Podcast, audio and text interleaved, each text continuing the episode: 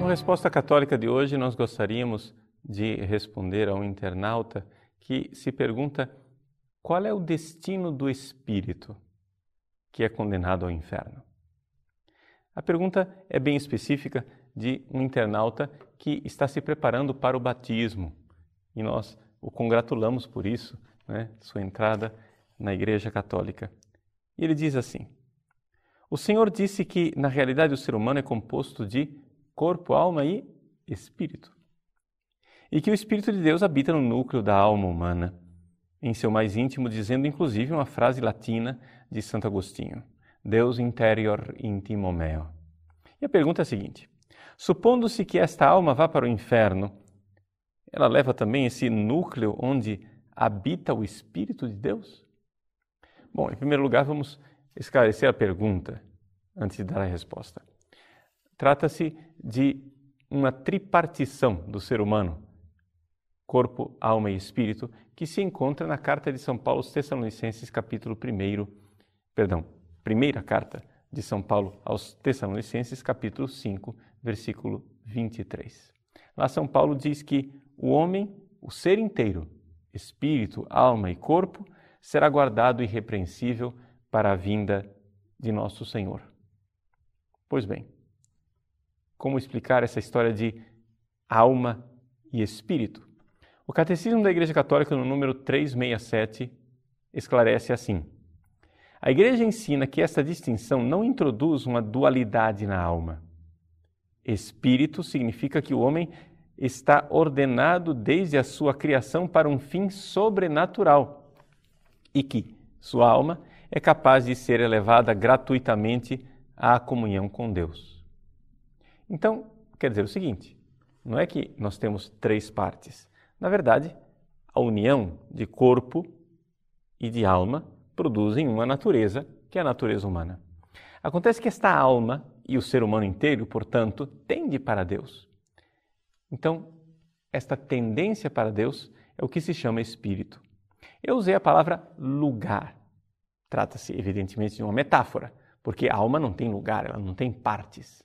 Não é? Então, eu não posso dizer aqui neste lugar da alma habita Deus. É uma comparação simplesmente. Mas em termos de comparação, nós sempre falamos usando metáforas quando se trata de falar de uma realidade da qual nós não temos experiência direta, que é o mundo espiritual. São Basílio Magno, ele chega a usar uma comparação estranha, típica do estilo dramático dos padres gregos.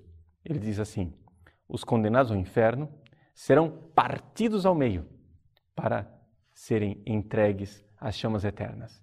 Por quê? Porque vai lhes ser arrancado o espírito. Porque é evidente, o Espírito Santo não pode ir para o inferno.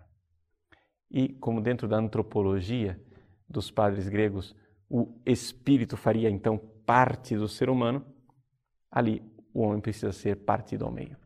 Trata-se evidentemente de uma metáfora que nós, latinos, poderíamos explicar da seguinte maneira: Veja, se o espírito é esta tendência do homem para a comunhão, o inferno, na verdade, é o voltar as costas para a comunhão com Deus. Satanás, até o próprio Satanás, foi criado por Deus para estar em comunhão com Ele. Então, quando Satanás resolve fechar-se para esta comunhão, na realidade, ele está se autodestruindo. Essa é a grande verdade da condenação ao inferno. É uma autodestruição. Porque se eu fui feito para a comunhão, quando eu viro as costas para ela, eu me destruo. É por isso que São Paulo nos diz que o salário do pecado é a morte. Não é que eu peco e então Deus manda um raio do céu para me condenar logo em seguida. Nada disso.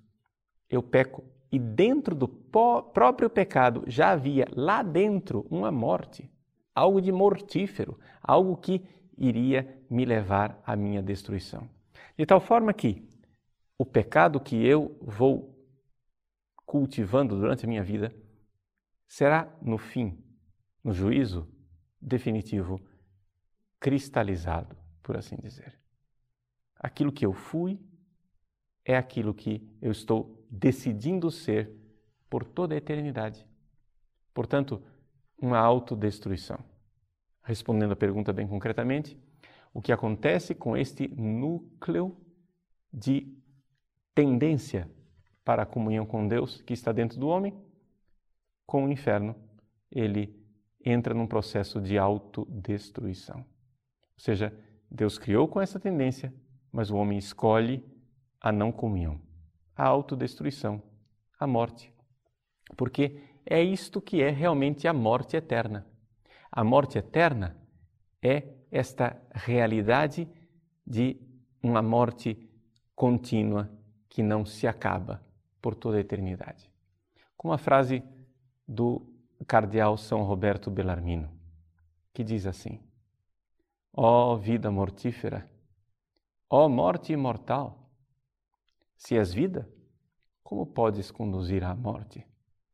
Se és morte, como podes nunca acabar?